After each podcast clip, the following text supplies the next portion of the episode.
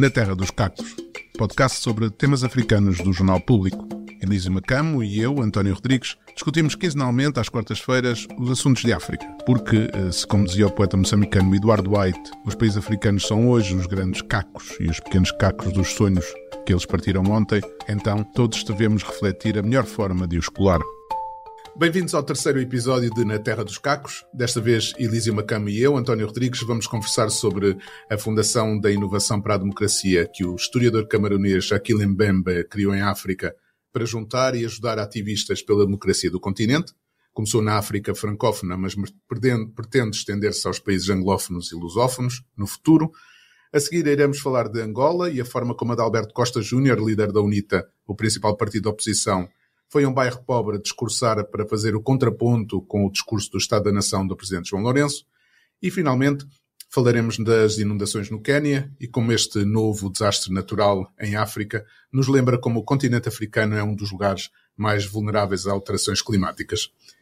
Na segunda parte, na habitual entrevista, teremos desta vez a presença do investigador moçambicano Nelson Moda, que passou por Portugal para apresentar o seu livro Chirico Vozes de Paz em Moçambique, publicado na cidade da Beira em novembro do ano passado, pela editorial Funza e que, vai, e que foi lançado um, na terça-feira em Lisboa. Foi porque nós estamos a gravar antes, mas quando, quando, quando o podcast estiver uh, para, ser, para ser ouvido já, já, já, já será passado.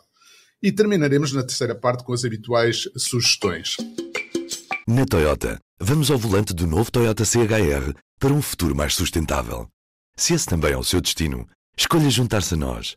O novo Toyota CHR, para além de híbrido ou híbrido plug-in, incorpora materiais feitos de redes retiradas do mar. Assim, foi pensado para quem escolhe ter um estilo de vida mais ecológico e consciente. Cada escolha conta e escolher o novo Toyota CHR é ir mais além pelo planeta azul. Saiba mais em toyota.pt.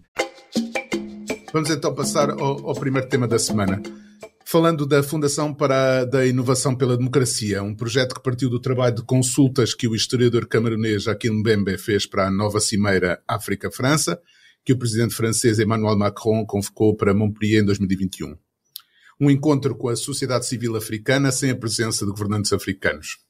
Desse vasto processo de consulta em 12 países africanos e com a diáspora francófona, resultou a ideia de prosseguir o trabalho e aprofundá-lo mais, ir além do curto prazo e juntar os atores e atrizes da democracia, ajudando-os a pensar em comum, num cenário aberto e livre e apoiando os seus projetos. Um ano depois da sua entrada em funcionamento, a Fundação anunciou em julho a criação da sua primeira antena regional em Abidjan, na Costa de Marfim, o chamado Labo Oeste Mediterrâneo. O que pensa desta iniciativa? Daqui Mbembe Elísio acredita que é imperativo eh, pensar em conjunto o futuro da África? Sim, eu acho que isso é sempre um grande imperativo. Eh, nós temos mesmo que pensar juntos uh, o destino do nosso continente. Agora, a dificuldade que eu tenho com esse projeto, Antônio, uh, uh, parece-me um pouco cínico, né? porque tudo isto resulta da preocupação legítima que o presidente francês Macron tem em redefinir a política externa francesa em relação à África e ele tem feito coisas muito interessantes eh, e uma das coisas interessantes que ele tem feito é de eh, ouvir alguns eh, intelectuais africanos. E Achille Mbembe é um dos seus intelectuais de eleição mas tem também o Felwin Sa, senegalês, que junto com o Achille tem feito aquele ateliê do, do pensamento eh, em Dakar, que tem sido uma grande iniciativa. Então, isso é bom. Uh, o que eu não percebo é porque é que essa fundação tem que ter o um nome que tem. Uh, portanto, Fundação para a Democracia. Uh, é, sabe, é, é, um pouco falta de imaginação, até certo ponto. Não quer dizer com isso que a democracia não seja um assunto interessante e não seja um assunto importante para o nosso continente. É, mas uh, eu penso que a gente tem que ser muito mais concreta quando levanta essa questão. E neste momento, o que me parece realmente importante em África, ao nível político, é a questão da cidadania. Por que eles não chamaram isso aqui uh, de uh, Fundação para a Inovação da, da Cidadania? os problemas que nós estamos a ter em Moçambique agora, todos eles têm a ver com a questão da cidadania, com o espaço que o nosso, nosso sistema político permite para o exercício da cidadania. O que nós vemos na África Ocidental, eh, no Mali, no Niger, em Burkina Faso, tudo isso tem a ver com a cidadania. Então, quando alguém chama uma iniciativa que é tão recente, 2022, eh, de Fundação para a Democracia, ou é preguiça de pensar, ou então uh, algo não está bem com isso aí. Né? Então, é, não sei o que, é que, o que, é que você acha, o que, é que você achou quando, quando, quando ouviu isso aqui.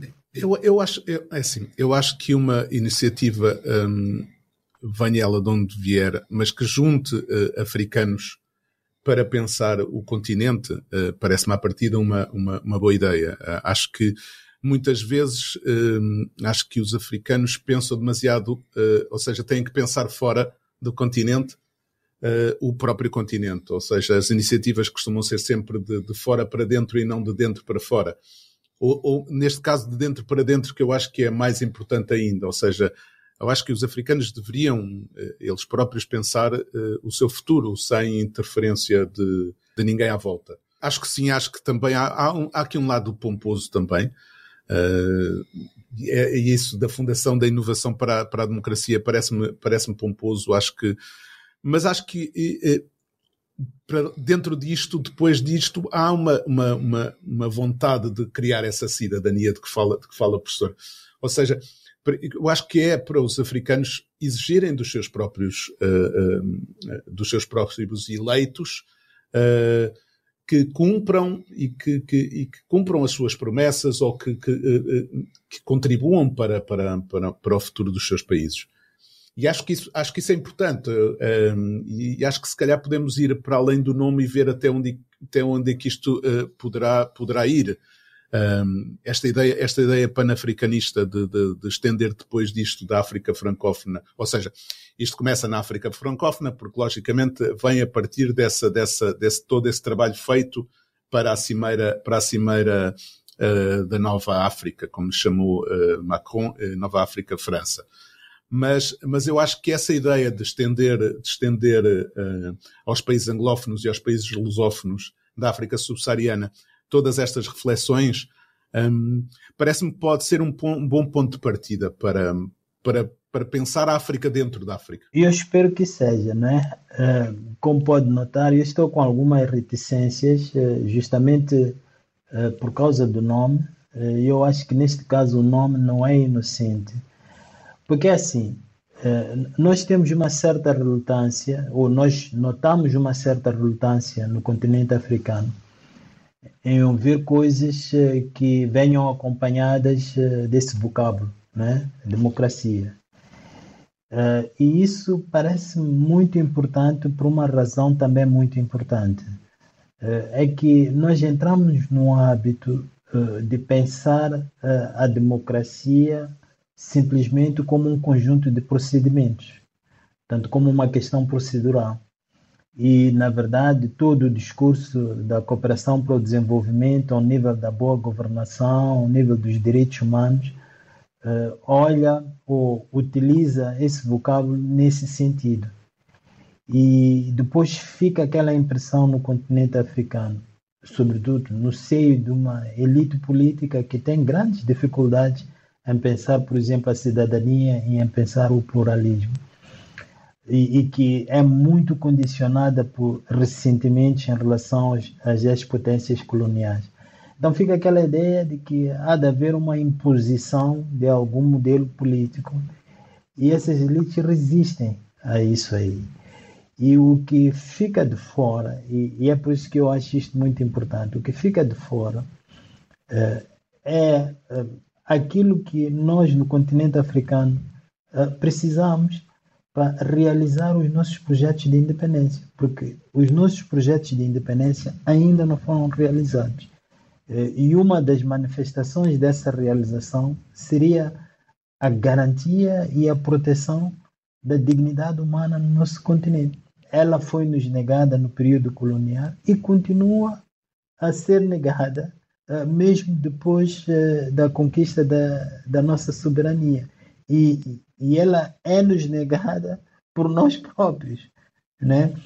Então, o que eu quero dizer com isto é que eu teria ficado mais fascinado com a ideia, e não quero de nenhum modo dizer que isto não devia ter sido feito, mas eu teria ficado mais fascinado com a ideia se ao invés de se utilizar um termo tão problemático como a democracia, a gente tivesse procurado pensar eh, nos princípios que é preciso promover para que a democracia se realize.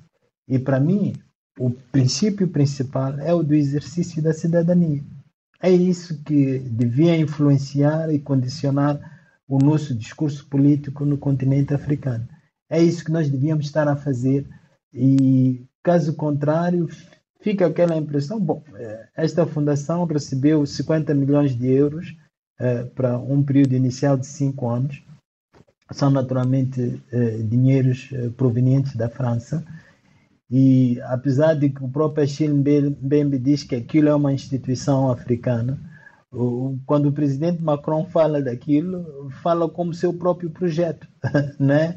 Então, há esse problema da apropriação de uma ideia e essa apropriação não se faz ao nível da imitação uh, de vocábulos problemáticos, faz-se ao nível da demonstração de que nós estamos a pensar isso aqui seriamente a partir da nossa posição.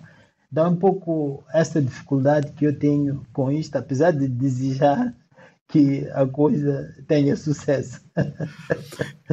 eu, eu, acho, eu acho que, uh, sobretudo, há, sobretudo esse exercício da cidadania e essa noção de cidadania era, era muito necessária para a classe política, para, para a classe política de muitos dos países africanos.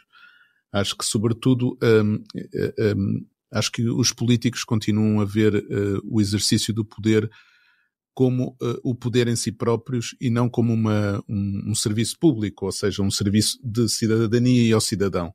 Uh, é um cargo e esse cargo traz, um, traz regalias um, e essas regalias incluem o, um, um, estatuto perante o outro que, é, que leva a que as pessoas pensem que são inquestionáveis.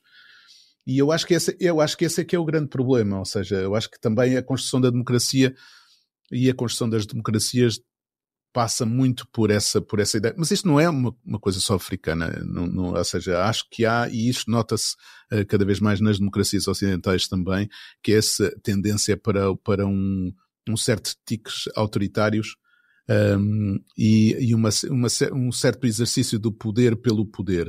Uh, aquilo que há uh, é instituições, se calhar, mais fortes que permitem controlar melhor uh, esse exercício do poder. Se calhar uh, o, a cidadania África poderia passar por aí, pelo fortalecimento das instituições, pelo fortalecimento da separação de poderes, de modo a permitir que a justiça um, e que, a, que, a, que o poder, poder executivo e o poder legislativo tivessem bem delimitados e que cada um pudesse exercer sem influências uh, uh, o, o, papel para o, para, o, para o qual estão designados em termos de separação de poderes. Sim, sem dúvidas. Uh, eu acho que isso também desempenha um papel muito importante. Que, naturalmente que esta é uma questão muito difícil porque a gente não sabe por onde pegar, não sabe por onde começar também.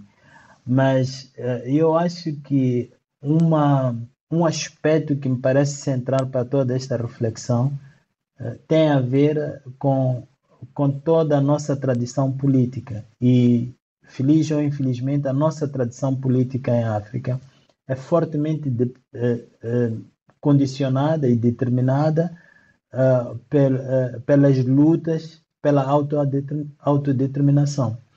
E essas lutas pela autodeterminação foram feitas num período muito específico da história da humanidade quando já outros países tinham alcançado essa autodeterminação, quando já outros países tinham uh, prontos, uh, praticamente marcado o terreno do ponto de vista conceitual. Que tipo de palavras é que nós usamos para falar sobre isso aí? Então, há uma expressão, sobretudo em Moçambique, em Angola, Cabo Verde, Guiné-Bissau e, e pronto, mesmo no caso do, do da África do Sul, do Zimbábue, há uma expressão que foi muito utilizada uh, e que continua a ser o nosso grande problema. Foi, foi a expressão representante legítimo do povo. Então, todo o movimento que lutou pela independência em África vestiu a capa dessa expressão, representante legítimo uh, do povo. E o que é que isso aí criou? Uh, num primeiro momento, criou aquilo que um grande escritor moçambicano, João Paulo Borges Coelho, chama de história como fábula. isto é, portanto, ele, ele olha para a forma como, por exemplo, a Frelimo se representa na história, como se ela fosse o destino um, um, dizer, o destino normal, natural e uh, inevitável uh, da história do povo moçambicano, né? Então tem esse aspecto. Depois outro aspecto é que a partir do momento que um grupo político se considera o, o legítimo representante do povo, ele pelo menos fica vacinado, uh, inoculado contra o pluralismo contra a diversidade.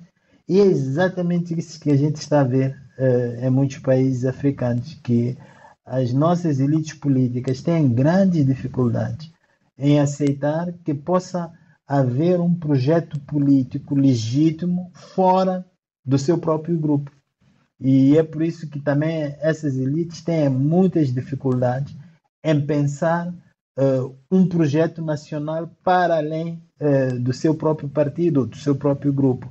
Então, essa, essa é que é a grande dificuldade. E é por isso que eu teria gostado imenso uh, que o Achille Mbembe e, e, os outros, por exemplo, o, o próprio presidente da, da comissão que, que dirige a fundação é um grande intelectual senegalês, o Silman Bashir Diagne. Uh, tenho muito respeito uh, por ele. Foi meu colega como membro da, da Comissão Científica do CODESRE no Senegal. Uh, mas eu acho que eles deviam ter tido a coragem uh, de ir para além destes vocábulos vazios de sentido que são utilizados como forma de estabelecer uma relação com os africanos. Né? Então, a cidadania, é verdade que esse é também um conceito marcado, mas eu penso que a cidadania teria sido um nome mais feliz para marcar este momento e, e, esta, e a urgência de a gente lidar com isso aí. Né? Professor, este tema levava-nos para mais caminhos, mas vamos ter que, que, que encurtar, porque senão vamos estourar o tempo e depois eh, sofrer as consequências. Sim. Passamos ao segundo Sim. tema, uh, de Alberto Costa Júnior, o líder da UNITA foi ao bairro da Boa Vista, no Sambizanga, uma zona pobre de Luanda, para responder ao discurso do Estado da Nação preferido pelo Presidente de Angola, João Lourenço, na Assembleia Nacional um claro contraste para conseguir o efeito desejado. Enquanto o presidente João Lourenço reconhecia o agravamento da crise social em Angola e culpava o mundo pelo que se passa no país, o presidente da UNITA foi dizer que era preciso retratar com coragem a verdade e verdade o país real e não ir apresentar aos deputados uma muito extensa lista de promessas que em nada se, se assemelha e não caracteriza a Angola real. O que é que pensa desta jogada política do líder da UNITA, professor? Bom, eu num primeiro momento, quando eu vi aquilo ali, eu achei uh, magistral aquilo. Eu achei muito bom, por várias razões. Uh, a primeira razão uh, foi por eu ter pensado que sim, que o, o, humor faz falta na política no nosso continente e, sobretudo, numa sociedade como a angolana, que tem aquela história violenta toda. sabe, abordar questões políticas desta forma que eu achei aquilo ali muito, muito bom. Uh, e segundo, porque uh, mostrou uma certa criatividade por parte da oposição, algo que uh, veio apenas confirmar uma impressão que eu já tinha ganho sobre a UNITA, de que, e sobretudo quando eu olho para a UNITA em comparação com os partidos de oposição em Moçambique, Portanto, aquela impressão de que se trata de uma formação política que me parece mais robusta, mais sólida e que me parece realmente uma alternativa de governação uh, naquele, uh, naquele país. Agora, é verdade que o, o, tiro também saiu pela culatra, não é? Porque uh, ele foi lá com carros de luxo, ele foi lá vestido como ele estava vestido Uh, e houve quem pegou nisso aí, naturalmente, para ridicularizar todo aquele uh, uh, esforço. Mas, num primeiro momento, eu acho que aquilo ali foi, foi espetacular. E, mas a, a, a, UNITA tem, um, tem essa capacidade de ter grandes ideias e depois estragá-las por uma concretização. uh, a, a, história da, da, moção, da moção de censura, da moção de censura ao presidente uh, é, é uma boa ideia, é uma boa ideia política, é uma ideia para marcar a agenda e depois a justificação para a moção de censura não, não lembrava o diabo, ou seja, era, era muito fraquinha, ou seja, era baseada em conjecturas, quer dizer, não se vai fazer uma moção de censura contra o governo e contra o Presidente da República com conjecturas, tem que, se, tem que ser uh, sólido, tem que ter um, um, argumentos sólidos uh, e demonstrativos de que uh, há ali uma razões para censura e para que, o, para que haja esse debate político em termos de censura. Logicamente que a moção nunca passaria, porque o MPLA tem maioria na Assembleia Nacional, mas logicamente, pelo menos uh, haveria aqui uma, um, um, ganho político que acabou por se perder, ou seja, porque depois não se concretizou, a, a, a UNITA reclama, reclama pelo facto da, da, do, do MPLA ter conseguido uh, chumbar isso e que não devia, mas eu acho que é, é um bocado uh, as boas ideias da UNITA acabam por, por se perder um pouco, por perder um pouco o impacto por, eh, por, por, por estarem mal, mal, mal, concretizadas. Mas eu depois, no, no, no, no, fim de semana de 1 e 2 de novembro, na abertura da terceira reunião ordinária da Comissão Política da UNITA, uh, Adalberto Costa Júnior aproveitou para dizer que Angola só encontrará esperança com uma genuína alternância política, pois o programa do partido que está no poder é de manutenção do poder a qualquer preço em detrimento do interesse nacional. Esta ideia de que uh, uma, uma democracia só se solidifica com a, a alternância política, uh, concorda com ela, professor? Não, não necessariamente. Uh, porque a alternância política é, é o que, do ponto de vista teórico, define a, a democracia, mas apenas como possibilidade. Não, não é é absolutamente imperativo que haja alternância uh, política. O que é absolutamente imperativo uh, é que essa possibilidade sempre exista. Uh, não é? isso, isso, algumas pessoas têm dificuldade de entender isso aí nos nossos países, sobretudo por causa desta, desta tradição do representante legítimo do povo, que faz com que aquele que detém um poder tenha muitas dificuldades uh, de se desligar dele, de se separar uh, dele. Não acho que seja bom uh, da parte de qualquer partido de oposição em África andar preso ou ficar refém desse discurso da, da alternância. Porque o, o que é mais importante é fazer um maior investimento na reflexão uh, sobre como manter a possibilidade da alternância.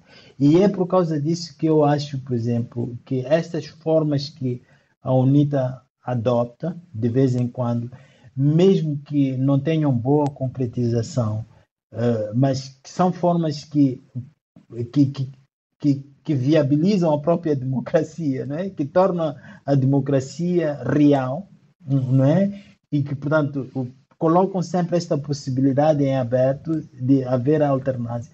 É por isso que eu acho que isso é muito bom. Uh, e, é sobre isso que eles deviam insistir. É verdade que a, moção falhou, uh, mas é justamente uh, o fato de eles terem feito esse recurso, de terem usado um instrumento da própria democracia para fazer política, eu acho isso muito bom. E, e é isso que interessa, e não, não assim eh, realmente eh, a substituição do MPLA ou a substituição da Frelim do poder. Isso vai acontecer naturalmente, né, é claro.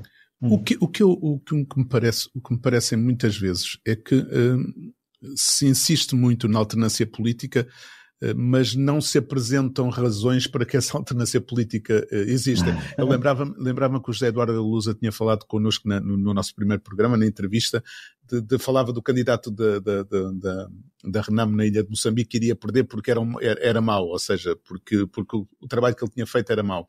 E eu acho que, que é um, é um bocado isso, ou seja, um, por, há, um, há um lado que é uh, uh, as eleições não são muitas vezes justas, nem livres, nem transparentes, para não dizer sempre. Portanto, não vamos dizer sempre, mas não são, muitas vezes não o são. Mas a verdade é que também, às vezes, a, oposição fica só com essa ideia de que é preciso alternância, mas sem demonstrar porque é que, porque é que eles são uma boa alternância, ou seja, porque é que vale a pena votar neles, o que é que eles poderão trazer de diferente a não ser só um rosto novo, não é? Sim, bom, existe esse déficit naturalmente e ele manifesta-se em todo lado, sobretudo uh, a dificuldade que os partidos de oposição têm uh, de falar com outros segmentos da população.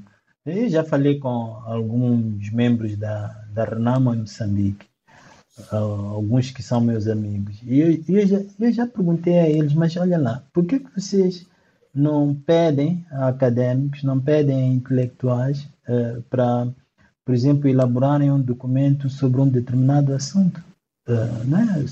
Por exemplo, o governo quer fazer a agricultura como está a fazer, através daquele programa Sustenta. Então, por que vocês não pedem o parecer uh, de acadêmicos? Há muitos acadêmicos aí que poderiam fazer isso aí por vocês. Uh, por que vocês não organizam uh, uma conferência com acadêmicos para discutir questões políticas importantes?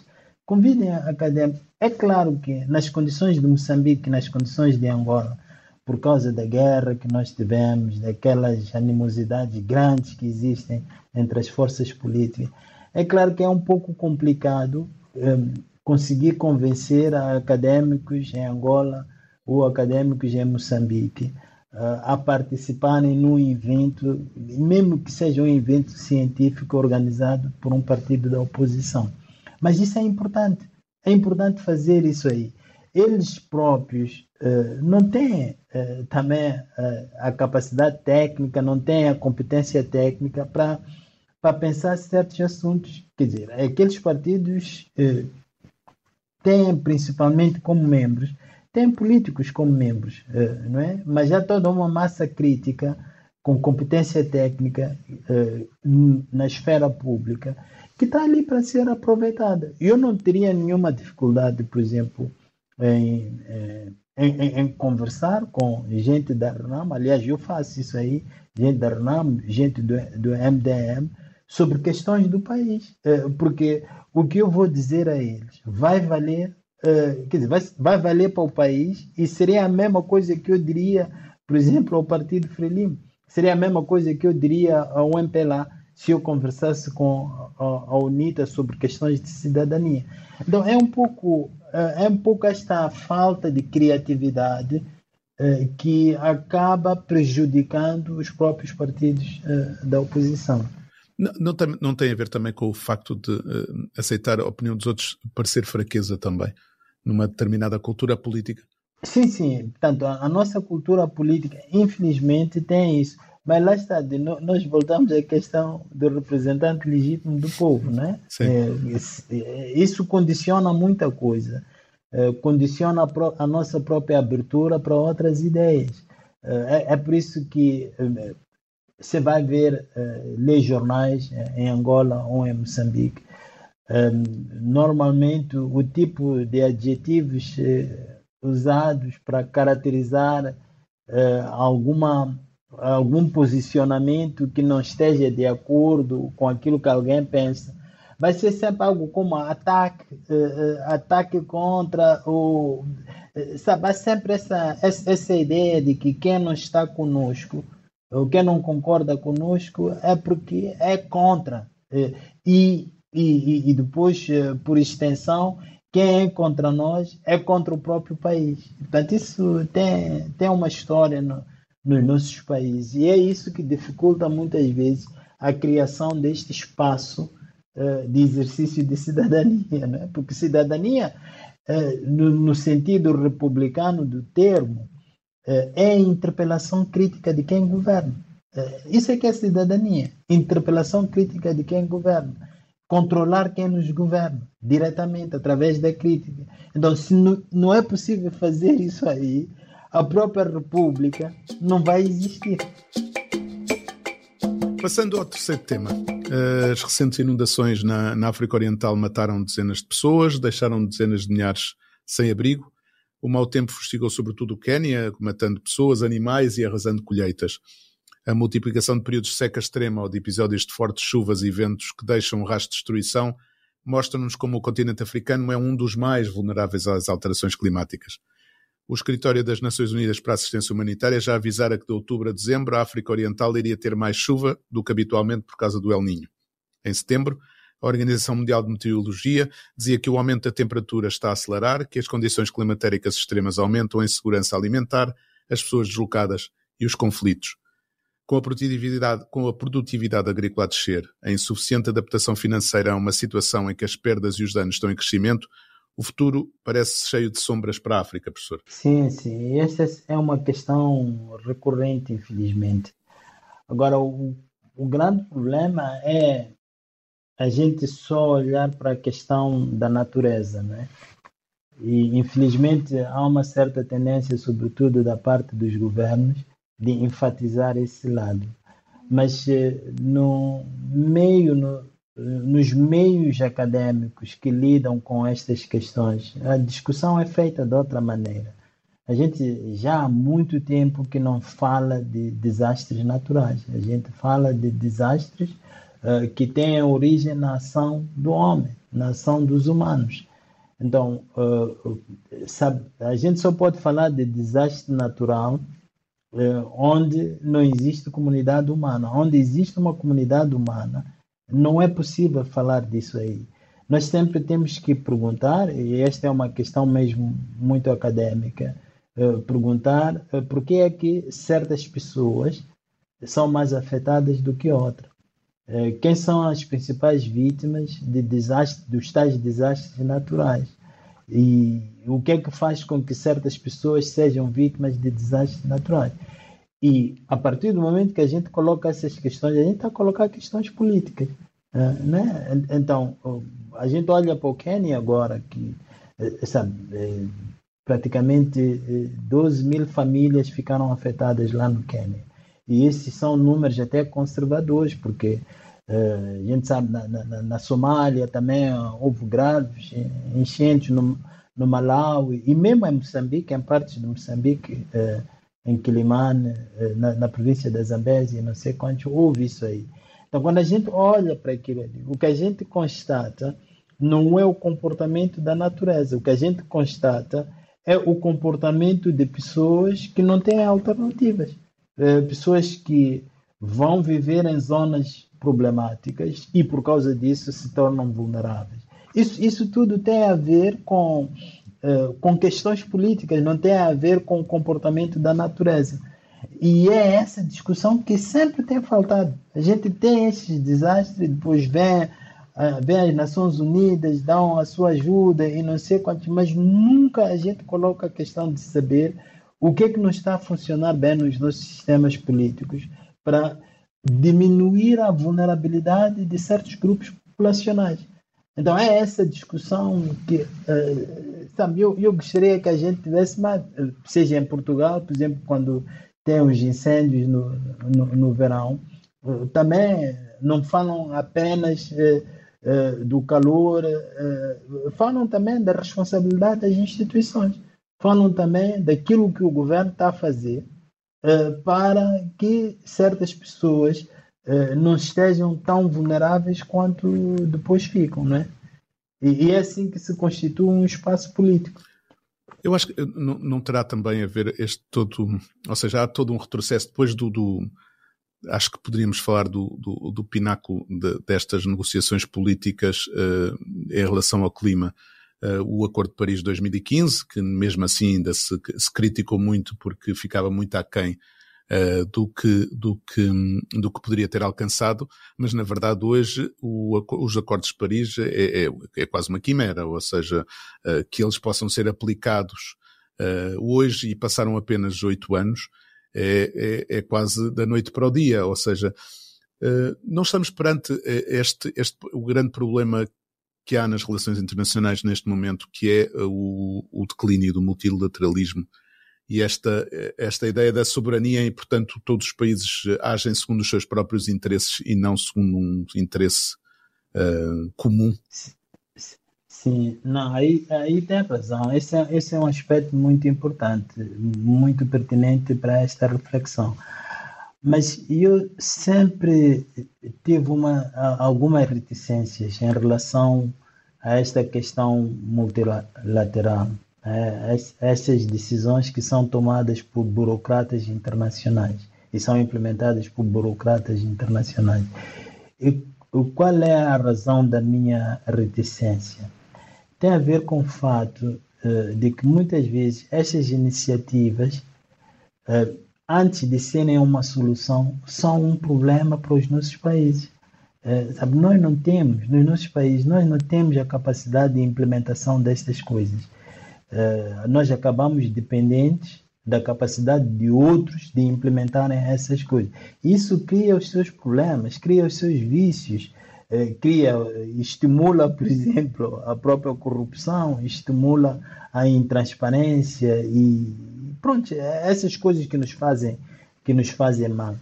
Eu gostaria de ver governos africanos muito mais preocupados uh, em definir os problemas ao seu próprio nível, não à escala internacional, mas definir os problemas ao seu próprio nível. Uh, portanto, ao nível de Moçambique, ao nível do Quênia, uh, ao nível do continente africano, mas nunca esta, esta história que burocratas internacionais eh, sempre nos contam, também, agora estou a ser cínico, mas também para se reproduzirem, eh, não é? porque eles precisam também de trabalho, eles precisam de se, eh, de se, de se reproduzir. É por isso que eu costumo dizer que para países como Moçambique se desenvolverem, seria necessário que eles já fossem desenvolvidos, né? Porque, eh, sabe, é, é, tão, é tão complicado isso aí que não dá mesmo, não, eh, não dá. Então, é mais esse nível que eu vejo as coisas, embora reconhecendo uh, aquilo que diz o Antônio, que real, realmente há também um, um, uma espécie de recuo ao nível de, do multilateralismo. Né? Mas, é, mas acha, acha que uh, um país sozinho, um país como Moçambique, teria capacidade para enfrentar uh, todas estas adversidades que vêm das alterações climáticas sozinho? Não, não, não teria. Mas teria uma base. Uh, a questão é de ter uma base onde todos os outros esforços poderiam ser ancorados. É que neste momento nós não temos essa base. Sabe, eu estava a ver, eh, isso já foi no, no ano passado, um, um, documento que foi preparado uh, pelo Instituto Nacional de Gestão uh, de Desastres. E, e, sabe, era um copy and paste.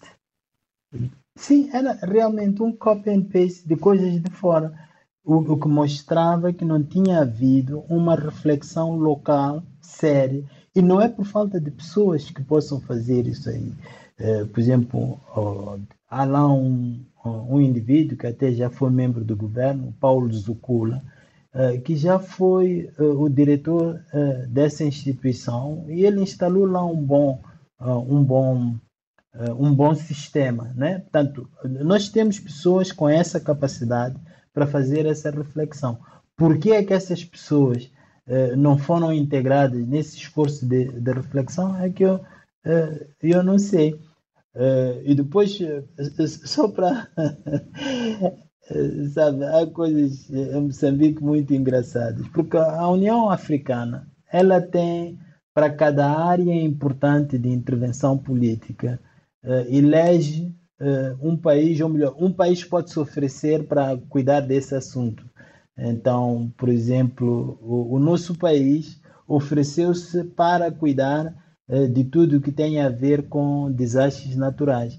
Então, uh, o, presidente depois fica com o título de campeão uh, africano de. Mas em Moçambique, um, isso foi interpretado como o reconhecimento da capacidade extraordinária do nosso presidente de lidar com. Sabe, é uma coisa louca, é uma coisa só, só, só, só de loucos. E quando nós temos emergências dessa natureza, eh, ele brilha pela sua ausência, né?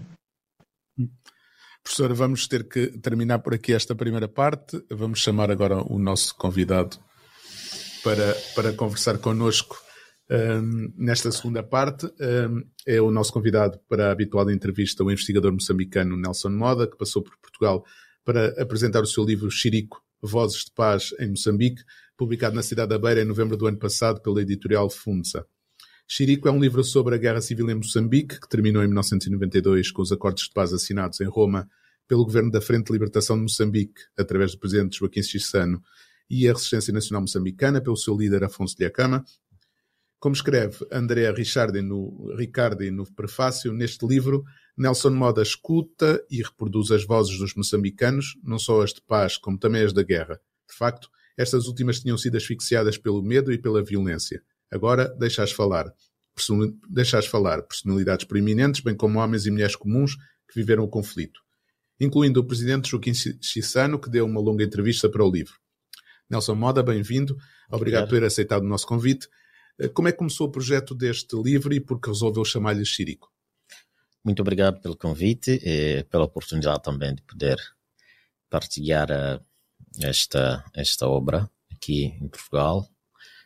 É, na verdade, este livro é, começa na convicção que fui é, desenvolvendo ao longo dos anos de que a, a, a, dolorosa história da guerra civil em Moçambique, como de qualquer outra guerra em qualquer parte do mundo, não deve passar para as páginas do esquecimento. É, cresceu-me a convicção de que a memória é importante, a transmissão da história para novas gerações é importante, porque uma sociedade que não tem história ou esquece a sua própria história, não faz memória da sua própria história, é uma sociedade em risco de repetir a história. E vendo para o contexto de Moçambique, eh, que mais da metade da população hoje nasceu depois de 1992. Portanto, temos esta, esta moldura humana, a maioria de todo o povo não viveu nem a guerra colonial, nem a guerra civil.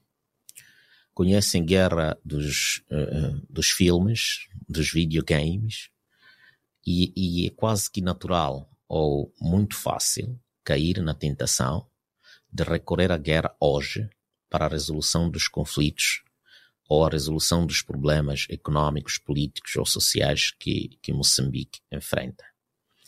Portanto, é uma responsabilidade ética e moral pessoal que encontrei é, em ser, em ser uh, transmissor desta memória da guerra, que também não a vivi muito. Aí entra a minha limitação de não poder ser eu a escrever essa história.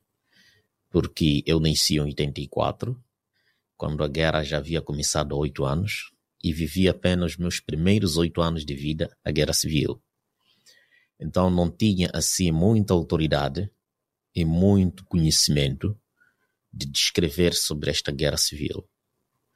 Foi mesmo por isso que preferi que fossem as pessoas que viveram na íntegra a guerra civil a contarem o dia a dia durante os 16 anos que viveram a guerra. Tive a oportunidade de entrevistar os ex-guerrilheiros da Renamo que contaram como é que chegaram às fileiras da, da guerrilha através do recrutamento forçado.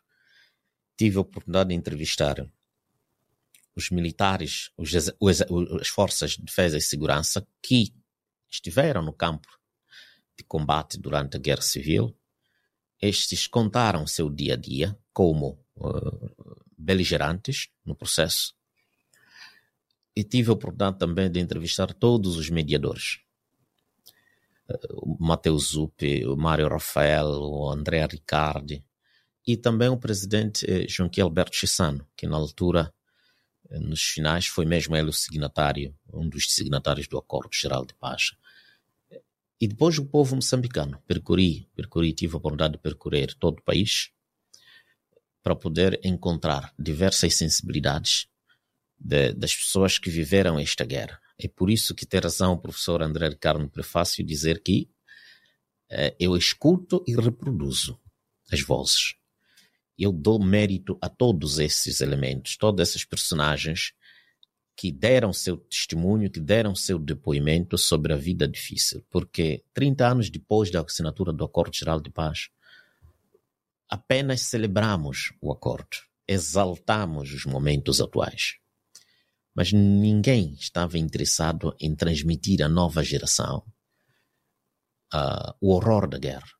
Ninguém estava interessado ou na lareira, ou durante a noite escura, ou debaixo das árvores, a contar de forma sistemática. É,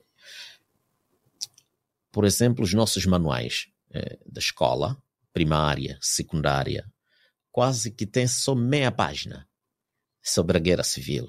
Não é justo que, que, que tenhamos é, dezenas de páginas a retratar a Primeira, a Segunda Guerra Mundial, com todas as suas consequências dolorosas. Mas sobre a nossa própria história, tenhamos apenas meia página. Por que, estamos a ocultar o passado? Por que, estamos a enterrar uma história que reproduziu cerca de um milhão de mortes? Uma história de 16 anos, uma guerra que foi mais longa do que a luta de libertação nacional contra o colonialismo português. É, é, neste, é neste contexto que nasce a minha convicção de que é preciso não enterrar a história. Eu falei pessoalmente com o presidente Guilherme Chessano da importância e da minha motivação pessoal. Concordou e, e fizemos uma longa entrevista aqui que, que, consta neste livro, cerca de 20 páginas de uma exaustiva entrevista com o presidente Chissano, que ele contava sobre o período e também esta, esta capacidade de superação dos moçambicanos em esquecer o que lhes destruiu, o que criou morte de milhares de pessoas e poderem finalmente se abraçar e considerar-se como um povo único, a família única e passo a passo aprender o alfabeto do, do multipartidarismo, da democracia e da coexistência na diversidade. E, o, e, e o xirico, o que é o xirico? Para, Agora, quem, não, para o, quem não sabe o que é. O xirico é, é, é, um pássaro, é um pássaro muito famoso, é, que toca muito, que canta muito, mas neste contexto do livro, o Chirico é uma marca de rádio é, de origem alemã, a RDA, antiga RDA, que foi instalada a fábrica na capital Maputo para a produção de rádio. Este rádio chamou-se Chirico. É um instrumento que foi usado em dois sentidos durante a Guerra Civil desde 1976, todas as famílias moçambicanas, digo todas, a maioria das famílias moçambicanas tinha este aparelho. Era acessível, a um preço acessível, mas neste aparelho, durante, logo no início da Guerra Civil, foi usado como instrumento de propaganda. Contam uh, as pessoas que viveram tempo de que era neste rádio onde era possível, para além de sintonizar-se a emissão nacional, aquela legal existente em Moçambique, a Rádio Moçambique, a um certo período começa a se localizar uma emissora estranha, que ninguém sabia de onde vinha. Escutava-se nesta emissora por um período de uma hora de tempo. A hora nobre das 12h30 e às 19h30. Era possível, estranhamente, sintonizar este canal. Alguns chamavam de Rádio África Livre, outros chamavam de Kudumba. Mas qual era o conteúdo que esta emissora transmitia? Era uma propaganda persuasiva para que o povo moçambicano aderisse à guerrilha.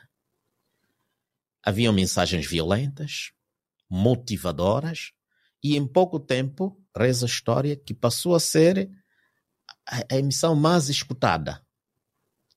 Quando chegasse a hora, Todos os moçambicanos, as famílias, passaram debaixo de uma árvore, escondidos num quarto, com o ouvido colado no rádio xerico, a escutar.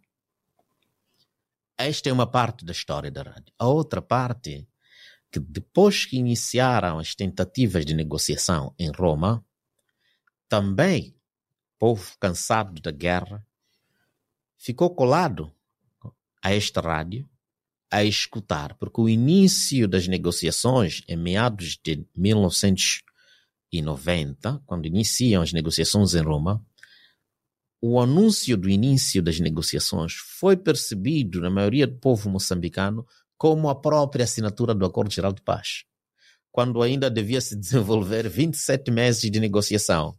Portanto, a cada dia, os moçambicanos com o vidro colado no xerico esperavam a notícia da paz.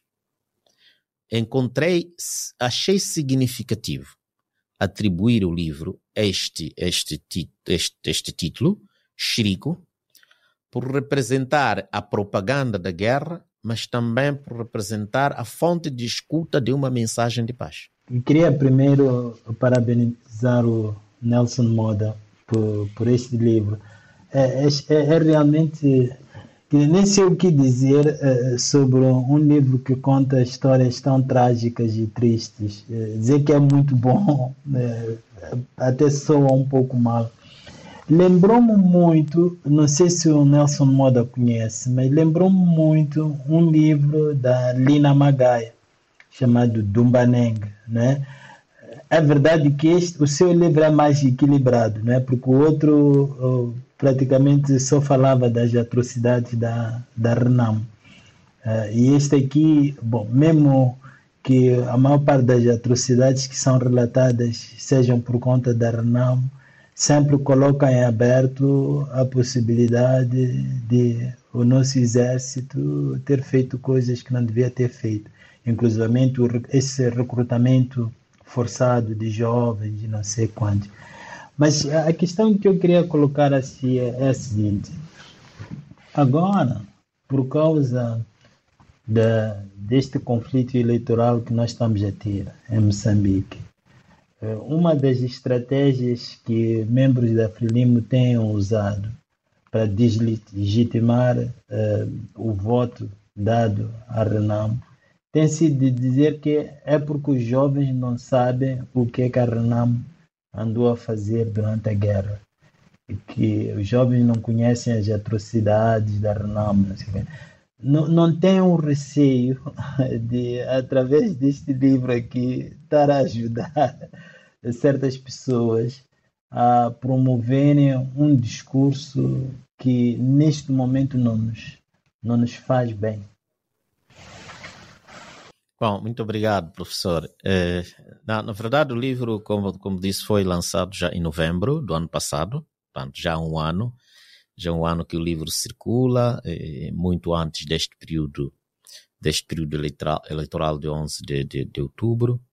Eu, eu, tenho, eu tenho muita admiração pelos jovens moçambicanos, não só por fazer parte da juventude moçambicana, mas a forma como os jovens moçambicanos respeitam, a forma como os jovens moçambicanos são pacíficos numa situação eleitoral onde se relatam irregularidades.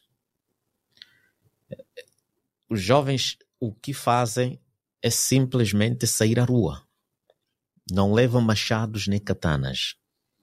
Não levam nenhum instrumento contundente.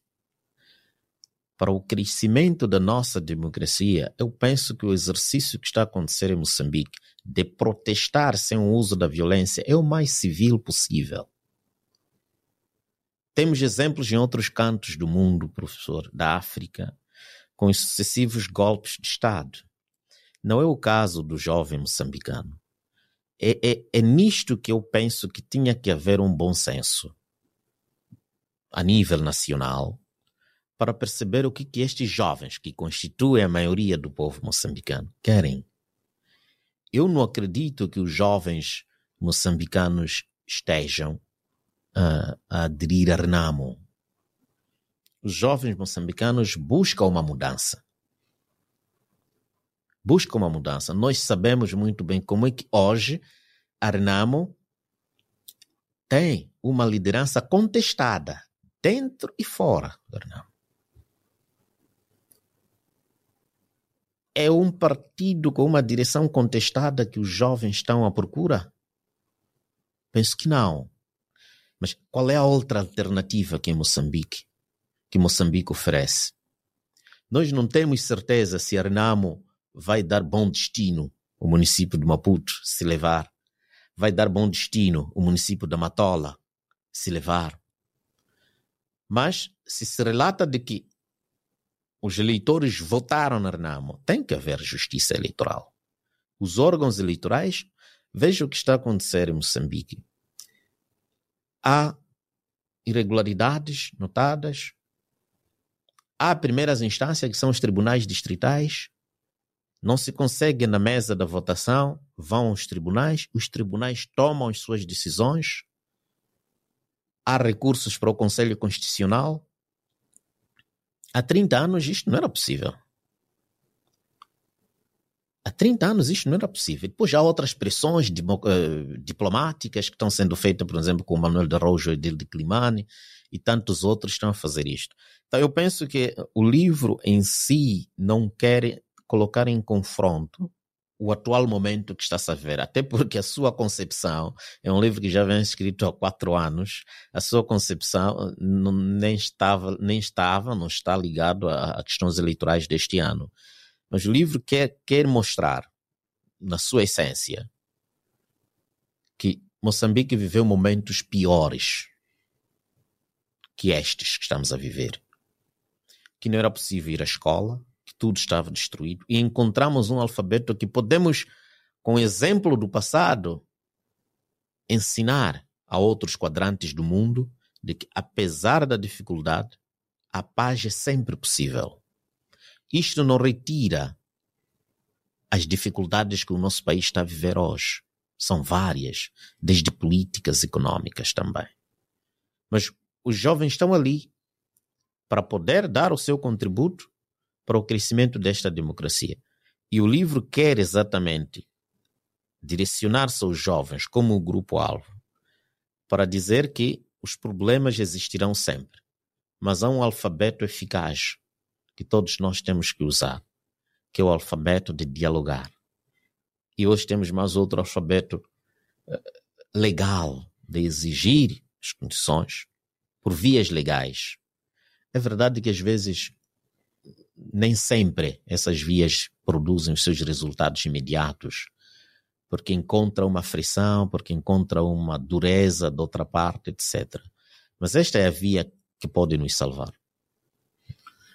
Uh, o, seu, o, seu, livro termina exatamente assim, ou seja, dizendo que o diálogo é o único caminho para a paz. Uh, mas será que os políticos em, em Moçambique perceberam isso? Ou seja, será que essa, essa Acho que falta um bocadinho essa ideia do diálogo. Eu penso que sim. É preciso amadurecer a convicção. Amadurecer a convicção de que o diálogo é o único caminho. E não é fácil convencer isto, porque vivemos num mundo demasiado egocêntrico. Vivemos num mundo onde os interesses do grupo falam mais alto que os interesses da maioria. Isto está claro para Moçambique, está claro para Portugal, está claro para o mundo inteiro, está claro para a Rússia. Quantos russos nós vimos a manifestar contra os ataques que a Rússia perpetua para a Ucrânia? Há interesses de grupos elitizados, que são uma minoria, que falam mais altos, mais alto que, que, que a própria maioria.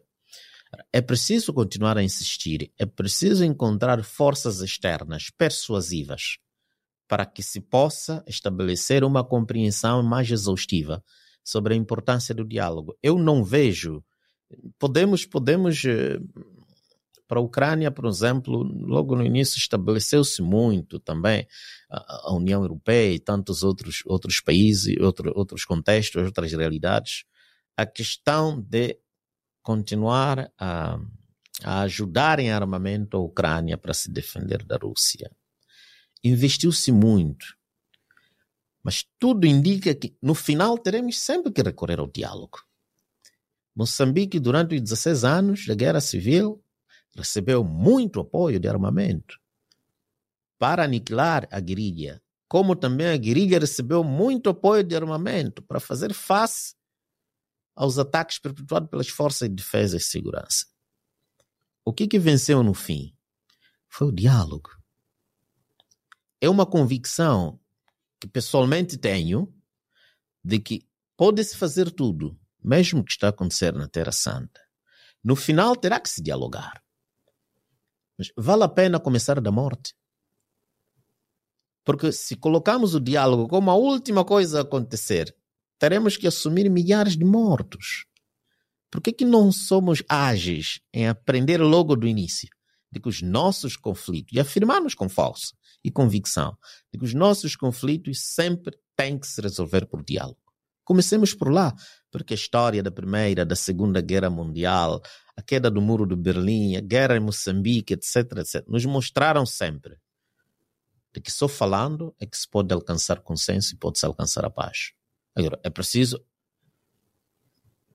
tirar, deixar cair este, esta dureza dos corações, de não escuta as camadas mais favoráveis, de não escuta aos fracos, aos mais jovens, e assumirmos que, de facto, é preciso colocar a política ao serviço, ao serviço do povo, não é? Professor, vou ter que, vou ter que parar por aqui a entrevista, agradecendo ao Nelson Moda. Vamos fazer a terceira parte, vamos acabar já com a terceira parte e as nossas sugestões, porque isto o tempo já se, já se esgotou. Professor, o que, é que, o, que é que tem, o que é que tem para nos apresentar hoje como sugestão? Bom, uh, teria com muito gosto apresentar este livro como sugestão, mas já o fizemos, não é? O, livro do Nelson Moda. Mas Tem um outro livro que foi lançado uh, na semana passada. É um livro com o título Cidadania Digital, em Moçambique, escrito por dois acadêmicos jovens moçambicanos, Celestino Joanguete e Dércio Zanzana. Tanto fala muito sobre o que vai acontecer com o conceito de cidadania por causa, neste momento, da digital digitalização da informação eh, não é? e da digitalização do, da esfera pública. E, e, eu achei muito bom, o, o livro foi-me oferecido por um colega aqui, o Rufino Citói, já agora tenho que mencionar uh, a pessoa que foi tão generosa comigo. Ele esteve em Moçambique recentemente e, e adquiriu lá o livro. E tem a assinatura de um dos autores. Mas é um excelente livro porque ele fala um pouco sobre o conceito de cidadania, um modo geral, cidadania política, né? E, eh, e eu, neste momento, só ando interessado e preocupado com esta questão da cidadania. Portanto, tudo que aparece à minha frente com esse rótulo aí, eu considero bom. Então, e depois outra coisa, talvez é dizer que o livro foi publicado por uma editora jovem, e de um jovem, do Gessimus Cassinda. É, portanto, a editora chama-se Etal, né? e, e, tem um programa editorial muito, muito bom. É, e pronto, acho que seria interessante dar uma vista de olhos a este livro. Vale sempre, vale sempre a pena ter, uma, ter uma editora nova. Sim. É, eu, eu, por meu lado, vou recomendar é um livro que ainda não saiu, ou seja, que está para ser em Portugal, pela editora Tinta da China, que se chama A Revolução Angolana no Século XXI, a dissidência política na, na Angola do pós-guerra. É da autoria do antropólogo social Rui Lhera Blanes, investigador do, CRI, do CRIA, do Centro e Rede de Investigação em Antropologia. É um estudo sobre a democracia angolana e a ideia da revolução no país, tendo como eixo o movimento dos chamados revus, que levou ao chamado processo dos 15 mais 2, quando um grupo de ativistas foi acusado de tentativa de golpe de Estado em Angola. É um livro sobre a dissidência política e a prática da democracia angolana e é um livro que, me, que, eu, que eu estou ansioso por ler, até porque eu acompanhei eh, muito de perto uh, todo este processo dos 15 mais 2, porque nessa altura trabalhava num jornal angolano chamado Rede Angola e, e, e nós fizemos um, fizemos uh, um, um, trabalho muito bom em termos dos nossos jornalistas em, em, em Angola fizeram um trabalho muito bom para, para denunciar todo este, todo este processo e toda esta perseguição política a estes jovens. Um, e, portanto, acho que será um, um, livro interessante para, para, para analisar. E pronto, terminamos por aqui uh, este terceiro episódio do Na Terra dos Cacos. Uh, dentro de 15 dias teremos um novo episódio. Até à próxima. O público fica no ouvido.